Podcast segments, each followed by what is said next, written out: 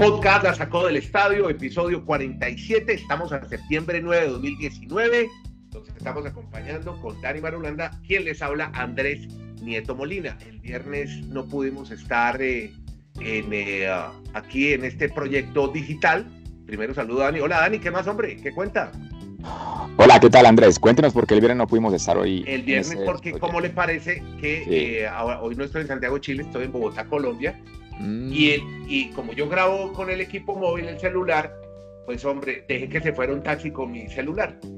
Tenía muchas ganas de llegar a la casa, entonces, eh, claro, dejé el celular y se escabulló, ya he hecho persecuciones y he hecho trabajo de investigación todo el fin de semana con cámaras de seguridad y llamando a la empresa de taxis que se ha portado muy bien, la empresa de los taxis del aeropuerto, pero el conductor dice que el celular ya no está don Andrés, y llevé mi, mi taxi a lavar eh, y no sé, pudo haber perdido allá. Entonces ya hice todo. Hay que hacer la denuncia, ¿no? Ya ni, con el, ya ni con el inspector Gadget, pues. sí, no, ya, ya todo. Pero sabe que me, me, gustó el tema de la investigación, llamando a la, a la, a la, a la administradora del edificio al lado, las cámaras, no, es un trabajo total de fiscalía. Pero bueno, la, cosa es que hoy estoy, estoy haciendo desde otro teléfono móvil, estoy grabando este podcast con usted porque hay mucha, mucha cosa que hablar de deporte. Y primero, Dani, destaquemos la gran victoria de una niña de tan solo 17 años, de Cúcuta, Colombia, tenista latinoamericana, María Camila Osorio, que ayer, cuando llegó a la rueda de prensa, ¿sabe qué fue lo primero que dijo? Muy risueña. Acá se sienta Federer 6-1-6-0 le ganó Alexandra Yepifanova, 17 añitos de Cúcuta, Colombia. Qué buen triunfo para América Latina en el US Open de Juniors para mujeres, Dani. Sí, es una, una, historia muy bella la de María Camila porque su sueño siempre fue llegar a ganar un torneo de Gran Slam en la categoría junior y este que disputó fue el último que, que pudo desarrollar por ya el tema de edad porque ella en el mes de diciembre cumple 18 años y ya una vez cumplido los 18 años los tenistas ya no pueden competir en las categorías junior de los torneos de Gran Slam. María Camila pues realmente es muy talentosa y creo que eso es lo que la ha llevado en, cierto sentido a lograr este título para, para, Colombia, además también para América Latina. Estábamos mirando las estadísticas, Andrés, y desde el año 2000 no había una latinoamericana campeona de un torneo de Gran Slam Junior. También fue en el, en el US Open y esa vez fue María Emilia Salerni, una chica argentina que se Beldon y ganó también el torneo de US Open. Es más, uno mirando a jugadoras más atrás, hay que mirar que, por ejemplo, Gabriela Sabatini hace 35 años, en el 80, fue la que ganó el torneo de, de Grand Slam Junior de Roland Garros, como para ver algunas, cómo ha sido el proceso de la evolución de esa etapa juvenil a lo que ya se le viene a María Camila el próximo año, ya a disputar todos los torneos básicamente de la WTA y donde hoy hacen en el ranking. Y hay que contar que María Camila es de familia de deportistas, el, el, papá, el abuelo sobre todo, estuvo, representó a Colombia en un mundial de fútbol en Chile 62, Rolando Serrano. El, loco abuelo, ¿no? Sí, señor, el loco Serrano, como le, le, decían en el mundial del 62, ya habíamos contado esa historia en este podcast. También mencionó que el papá llegó a jugar como a prueba en el Deportes Quindío, en el equipo de fútbol de, de Armenia. La mamá fue voleibolista y esta niña prácticamente cuando empezó la adolescencia dijo yo quiero ser tenista y se preocupó simplemente más enfocarse en ese deporte que incluso en los estudios. Y ya obviamente después la Academia Fabiola Zuluaga en Cúcuta y, el programa de Talentos Postón pues le ha dado un, vital apoyo. Pues, ahora es Polsanitas, correcto. Mm, sí.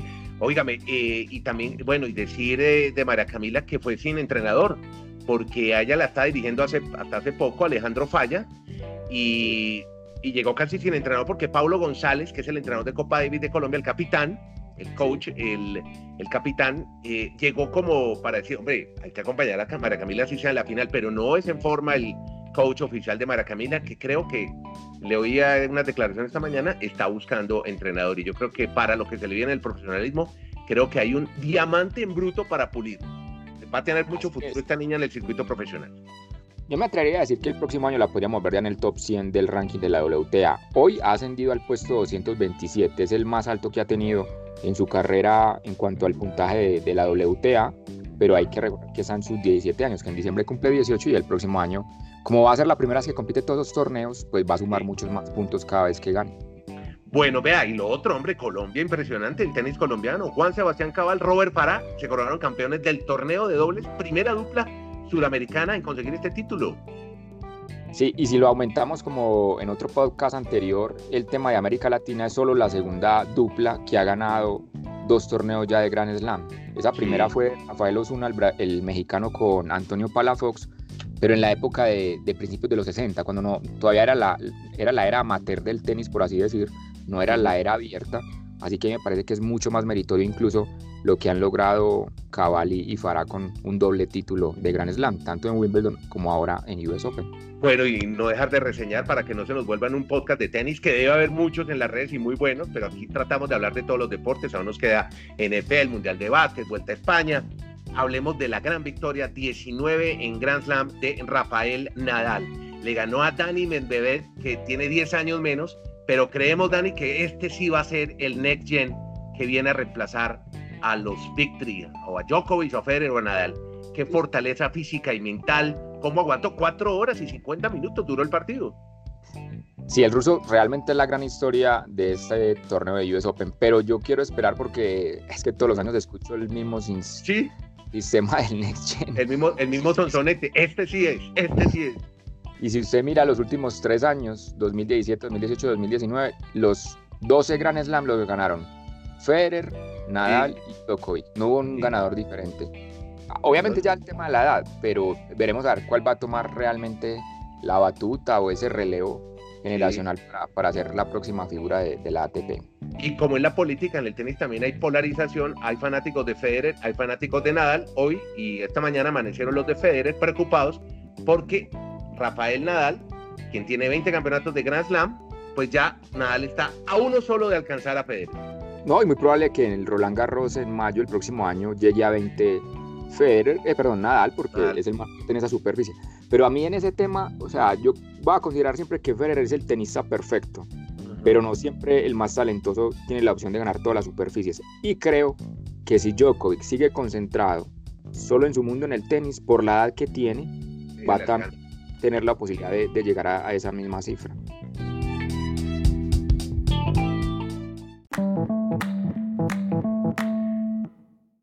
Bueno, Dani, vámonos eh, ahora para la NFL. ¿Cómo le fue en su estreno de su Liga Nacional de Profesional? Por aquí veo varios titulares interesantes. ¿Cómo le fue en el famoso clásico añejo de los Steelers contra los Patriots? Bueno, ese clásico es vital para la conferencia americana. Lo que se esperaba es que no fuese tanta diferencia. O sea, 30 puntos de diferencia le ha metido el equipo de los Patriots a los Steelers. Hoy hay preocupación porque la gente está viendo que los Patriots tienen un muy buen equipo y que además van a asumir. ¿Se acuerda toda la historia que hemos contado de Antonio Brown, el hombre del, de los, con el casco? El casco, el del casco. Pues durante la semana pidió salir del equipo, a las 24 horas lo autorizaron y 24 horas después ya ha firmado contrato con el equipo de los Patriots. O sea, si el equipo era fuerte, ahora está más fuerte. O sea, están acaparando toda la, atención para hacer el, equipo que represente a la Liga América, a la Conferencia Americana en el Super Bowl, pero hay que mirar el calendario. O sea, como se ve el, papel, podríamos decir que los Patriots van a llegar invictos hasta la mitad de la temporada. No hay un rival muy fuerte para ellos. Pero cuando enfrenten a Kansas City, a los Chiefs, creo que va a ser el, el verdadero partido más importante en la conferencia americana esta temporada en cuanto a la NFL, de ese lado de, de los equipos en cuanto a la, americana. Bueno, y veo también un partido interesante, el de los Titans, que hicieron caso omiso de las altas expectativas que había sobre los Browns y eh, han arrollado, le ganaron 43-13 a los Mayfield, y los Browns. ¿Por qué fue tan importante este triunfo de los Titanes? Lo que pasa es que los Browns han sido un equipo que en los últimos, las últimas dos décadas no ha estado prácticamente en playoff, solo en el 2002. Es un equipo hazme reír, sufren los aficionados, es un gran sentimiento el de Cleveland, la gente siempre acompaña. Y la temporada pasada tuvieron una muy buena temporada, aunque no llegaron a playoffs. Entonces, la expectativa era tal que pensaban que iban a arrancar arrasando y los arrasados fueron nuevamente ellos. Entonces, es una de las sorpresas en esta primera semana, esa derrota abultada de los Browns de Cleveland. Es más, desde el 2004, desde hace 15 años, ellos no han ganado un partido en la primera fecha. Ahí puede uno ver lo, lo complejo que ha sido el tema de ganar para esta franquicia de la NFL.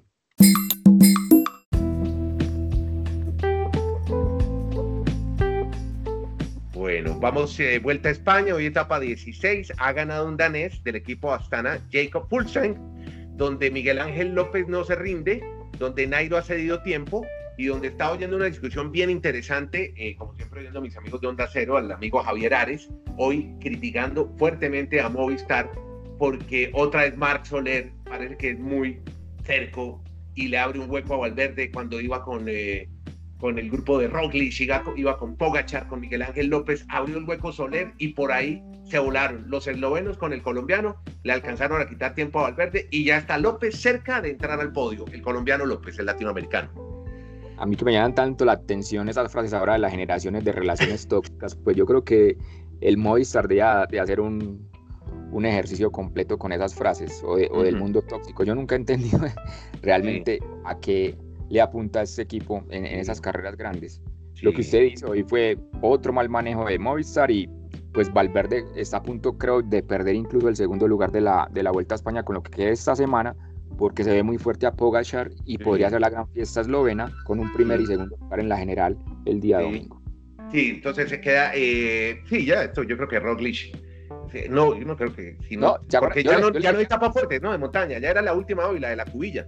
Sí, hay algo de montaña, de pronto una etapa en la semana y el sábado hay otra, pero, pero no terminan en alto, fuerte. Entonces van a ser etapas que con buen trabajo de equipo no va a tener problema Roglic. ¿Se acuerda que desde la semana pasada manifestaba que el lunes, o sea, hoy se definía la vuelta? Pues yo creo que más que definirse hoy quedó sentenciada porque desde el viernes pasado ya Roglic apuntaba a que se ganaba sin problema la Vuelta a España, obviamente a no, a no ser que pase algo extra deportivo durante la semana, una caída, una enfermedad, pero todo es para que Roglic sea el ganador el domingo. Claro, estos podcasts generalmente no se hacen en estudios de radio, no son cabinas insonorizadas, sino que se hacen al aire libre. Ya hemos oído muchas experiencias sonoras con eh, mi amigo Dani Marulanda, que hace su podcast desde el campo de golf, un pequeño golf que tiene. A propósito, me pregunta Mike Barragán desde Miami, que cómo llega al campo de golf, que va la semana entrante a Medellín. ¿Cómo es que llega, Dan? Es en el kilómetro 22 vía Las Palmas, en el el municipio del Retiro. ¿Cuántos hoyos tiene? Por aquí lo tenemos. Hoy los 18, los 18, pero es un golfito, o sea, no es un campo de golf completo, simplemente es como para pasar una tarde diferente, amena. Y tiene búnker, tiene bandera, tiene lago y todo, lago con patos, o no todavía. con gallinas. De pronto, no haya ya los huevos, es lo importante. Ojo, las, gallinas de pastoreo, por favor, no me las vaya a meter en un corral. Vea, eh, eh, la Vuelta a España, ¿sabes también que me llamó la atención? La estrategia desde la Astana, que ayer tenía muy bien a los gregarios y mal a López, y hoy estuvo bien López, entonces la definición es, pulsar, vaya usted por la etapa y ver cómo, cómo llega Miguel Ángel López al tercer lugar en la clasificación general. Uno no sabe lo que piensan los directores deportivos, ¿no? Son interpretaciones que hacen los periodistas alrededor. De pronto fue que a los del Movistar se les dañó el radio. Y Mar Soler no oyó la señal y le abrió el hueco a Valverde y Valverde se colgó y Valverde dio tiempo. Uno no sabe qué pasa. Los directores deportivos generalmente piensan diferente a lo que piensan los periodistas. Será, pero es que hoy, por ejemplo, a mí me llamó la atención conocer al final de la etapa que Fulsan eh, tantas carreras grandes que ha competido y apenas hoy es la primera victoria de etapa. O sea, él tenía hoy la gran opción y por más que lo llamaran, yo creo que también iba a pelear lo suyo en vez de esperar a, Miguel Ángel López. Y a Miguel Ángel le queda simplemente intentar meterse al podio y está a 17 segundos de Pogachar, pero es que se ve tan fuerte que realmente se ve complejo que Miguel Ángel López en esta semana puede avanzar del cuarto lugar de la general.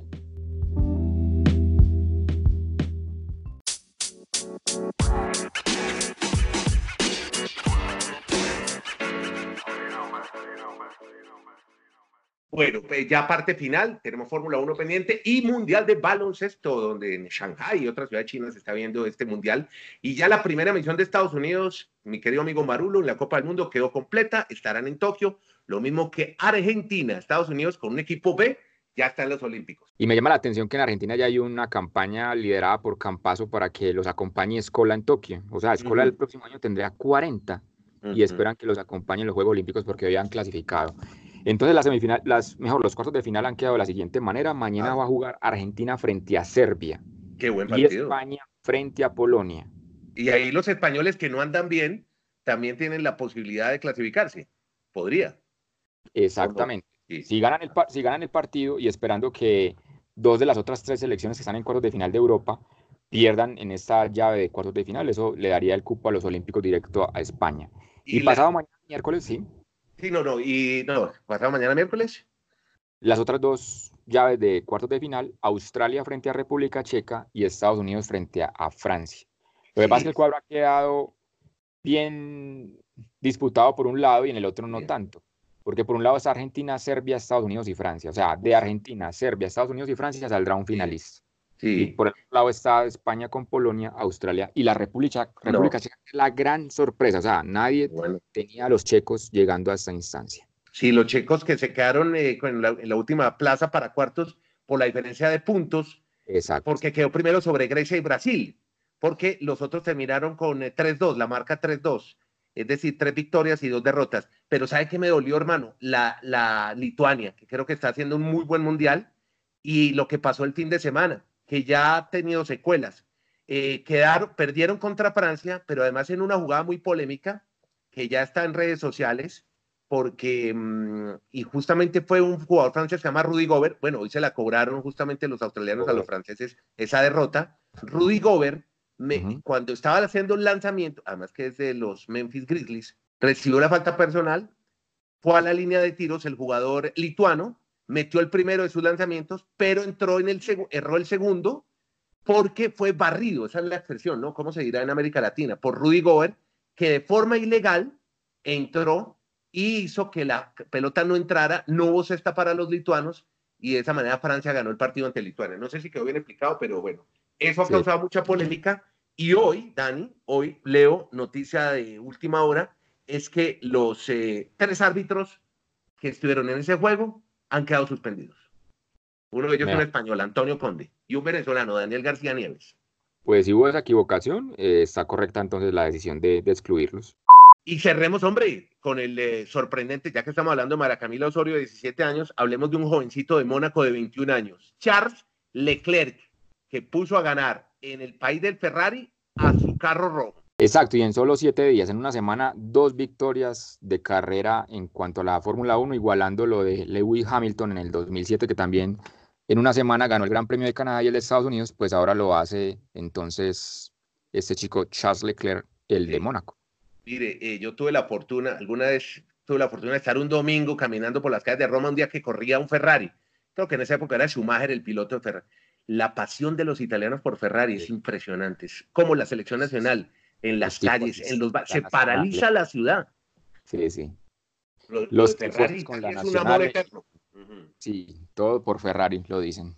Exactamente. Así que estar muy felices los tanos hoy. Eh, si encuentran un italiano, estar con sonrisa de oreja a oreja. Bueno, Dani, listo. Hicimos nuestros 15 minutos de mucha actualidad, variada actualidad deportiva. Mañana le jalamos un poco a los tipsters, ¿le parece? Jugando con el Mundial de Baloncesto, ayudarle a los apostadores.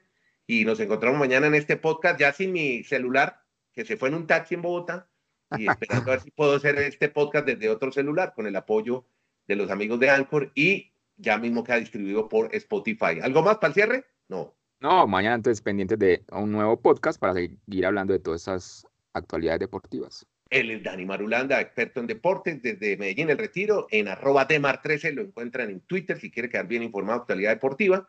Además, es un eh, personaje que se vio 70 partidos de los Florida Marlins toda la temporada para que su equipo no llegara a la postemporada. El tipo está realmente loco, pero bueno, su equipo no llegó a la postemporada. Y me faltan 20, todavía faltan 20 juegos. Y, los va a ver así el equipo no llegue a postemporada. Para mirar a ver qué, jugador se puede quedar en, en la novena y a cuál digamos de sacar. Así es, Dani Marulanda lo van conociendo, amigos. Mi nombre es Andrés Nieto Molina, muchas gracias. Este es el podcast La Sacó del Estadio. Episodio 55, septiembre 19. Hoy la conexión la hacemos Venecia, Bolombolo, El Retiro. Esto no parece un intermunicipal eh, de flota de Rápido Ochoa, sino es el podcast deportivo que hacemos todos los días con Dani Marulanda. Hola, Marulo, ¿qué más, hombre? Hola Andrés, yo pensé que ya me iba a poner a hablar de partidos entre veredas, potreritos y algo así con esa ruta. No, no, no, no, por cosas de la vida nos tocó esta conexión, así la hacemos. Y bueno, con la conectividad que es eh, un poquito deficiente en algunos lugares de Colombia, pero aquí sacamos el podcast diario. ¿Cómo podemos? Yo con mi vista del río Cauca, ¿usted qué tiene de vista hoy? No, pues ya la noche llegando por acá a esas montañas. Ya no veo. Bueno, no, no crea que yo tampoco estoy viendo mucho. Yo veo el reflejo de las aguas del río Cauca. Bueno, ya, entremos en materia porque tenemos eh, tiempo, mucha información, 15 minutos de historias deportivas. Dani, empecemos hablando de la proeza que está haciendo un equipo ecuatoriano en eh, las semifinales de la Copa Suramericana, un equipo llamado Independiente del Valle, que alguna vez fue finalista de la Copa Libertadores de América. Le ganó al mismísimo Corinthians en Sao Paulo. Sí, solo hace tres años, recordamos, llegó a la final de la Libertadores, que perdió con Atlético Nacional, y ahora está a 90 minutos de volver a otra final continental, pero ya en la Copa Sudamericana. Y a mí el dato que más me llama la atención es que Corinthians tenía 14 fechas invicto en la Copa Sudamericana. O sea, desde el 2017 y esta edición del 2019 no había perdido el equipo de Corinthians. Había sido eliminado en definición del punto penal en el 2017, pero no había perdido un partido en los 90 minutos. Y este equipo ecuatoriano le gana en su casa 2 a 0 y usted se imagina la felicidad el próximo miércoles en Quito, un estadio lleno para ver a un equipo de este país en una final continental. Perfecto, hay que destacar que hay un jugador colombiano, se llama Cristian Dajo, que alguna vez jugó Nacional, es una de las figuras de este equipo. De hecho, hizo la asistencia en uno de los goles del Independiente del Valle. Sí, pasó por el Cúcuta, por el Tolima, el América de Cali, y ahora está encontrando, no sé si un nuevo semblante, una nueva vida en el fútbol ecuatoriano y se ha convertido en figura de este equipo Independiente del Valle. Seguimos con fútbol internacional porque hoy hubo Liga Europa y abrieron eh, justamente Arsenal y Manchester United. Un muchachito de 18 años llamado Bukaya Suka anotó un tanto y puso el pase para otro en la goleada 3-0 del Arsenal de Inglaterra sobre el Eintracht de Frankfurt, que se quedó con 10 hombres. Y Mason Greenwood, otro peladito de 17 años, se convirtió en el anotador más joven del Manchester United en competiciones europeas hizo el único gol con el que su equipo le ganó 1 por 0 al Astana. Los mismos del ciclismo son em, de Azerbaiyán, ¿no? Esos, yo, esos son eh, es un equipo de la antigua Unión Soviética y ellos tienen equipo de ciclismo y de fútbol. Además usan los mismos colores de la camiseta del equipo de ciclismo. El de Miguel Ángel López es un azul celeste con vivos amarillos. Correcto, en, Kazajistán. Sí. Y por el lado de... Ah, sí, sí, sí, sí. Gracias, por la corrección geográfica. Kazajistán, tiene razón. Bueno, Alexander Vinokurov es el, uno de los líderes de este equipo, ¿no? Claro. Y por el lado de América Latina en esta Europa League, pues mencionemos que me imagino mañana todas las portadas en México nuevamente con Chicharito porque ha hecho un gol de tiro libre en la goleada 3-0 del Sevilla.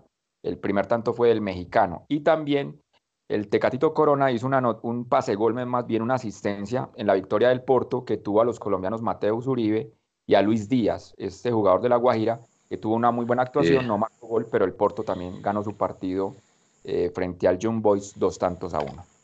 Exacto. Ah, bueno, el gol del Sevilla fue contra un equipo de ese de Azerbaiyán que se llama el Cuarambak, Cuarambak, ¿no? Exacto. Bueno, muy bien. ¿Qué, equipos tan raros, hombres, estos que están llegando a la Liga Europa. Bueno, Em, ya, de fútbol listo. Ah, bueno, había una final rápidamente que quería comentarle, hombre, tiene que ver con la presencia de, bueno, que la FIFA le ha exigido a las autoridades iraníes que por favor dejen entrar mujeres a los estadios, que las mujeres también pueden disfrutar en una ley un poquito eh, machista que hay en ese país, eh, de que no puedan entrar mujeres a los estadios de fútbol. Bueno, ahora sí, pasemos a la Major League Baseball, porque hay mucha información del béisbol de las grandes ligas y tiene que ver con los venezolanos, como este podcast se oye en toda América Latina, hay varios récords de venezolanos y veo el primero de Ronald Acuña. ¿Qué pasó con este pelotero venezolano, Dani? Sí, destaquemos hoy a los venezolanos porque Ronald Acuña con 21 años es el jugador más joven en la historia de grandes ligas en llegar a 40 cuadrangulares, el que conectó esta tarde, y 30 bases robadas con solo 21 años. Y también eh, hay que mencionar el caso de, de Eugenio Suárez, el otro venezolano en grandes ligas, porque anoche bate el récord para Venezuela de más cuadrangulares en una temporada. Llegó a 48, superando a Andrés Galarraga, que era un ídolo o siempre ha sido un ídolo en la historia del béisbol venezolano. Bueno, y tenemos a los Astros de Houston ya en postemporada también. Exacto, y es el primer equipo en llegar a esta temporada a 100 victorias. Y el dato que a mí más me llama la atención mirando todas las estadísticas de grandes ligas, es que los Astros llevan tres años consecutivos ganando mínimo 100 partidos, o sea, 2017, 2018 y anoche en este 2019 llegan a esa cifra.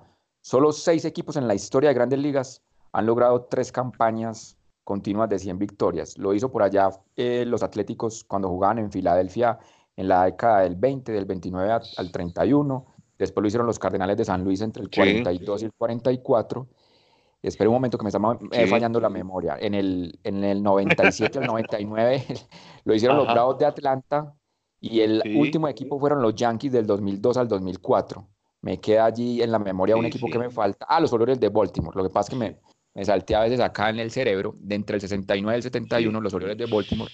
O sea, es una hazaña realmente tener tres años consecutivos 100 victorias, no lo hacen sino seis equipos en la historia en una, en una liga que tiene más de 100 años en competencia. Sí, usted todo eso lo está diciendo de memoria, ¿verdad? Usted no está leyendo en ningún lado. Oh, no, no, eso, a esos datos que tengo en Twitter, cuando le quedan a uno ahí. Sí, mm, le quedan en la cabeza. no, impresionante, Dani. Óigame, ¿por qué ayer Albert Pujols impidió que los Yankees llegaran a postemporada? Se aplazó la llegada del equipo de los Mulos a, a las finales. Sí, ayer hablábamos en el podcast que los Yankees con una victoria o si perdía el equipo de Tampa se clasificaban como los ganadores de la división este de la americana, pero Pujols lo impidió porque perdió el equipo de los Yankees, ganaron los Angels y más tarde en, en entradas adicionales o en extra innings ganó el equipo de los Rays a Dodgers y por eso entonces hoy se espera que los Yankees puedan ganar su juego para clasificar a la postemporada con el colombiano Giovanni Urchala.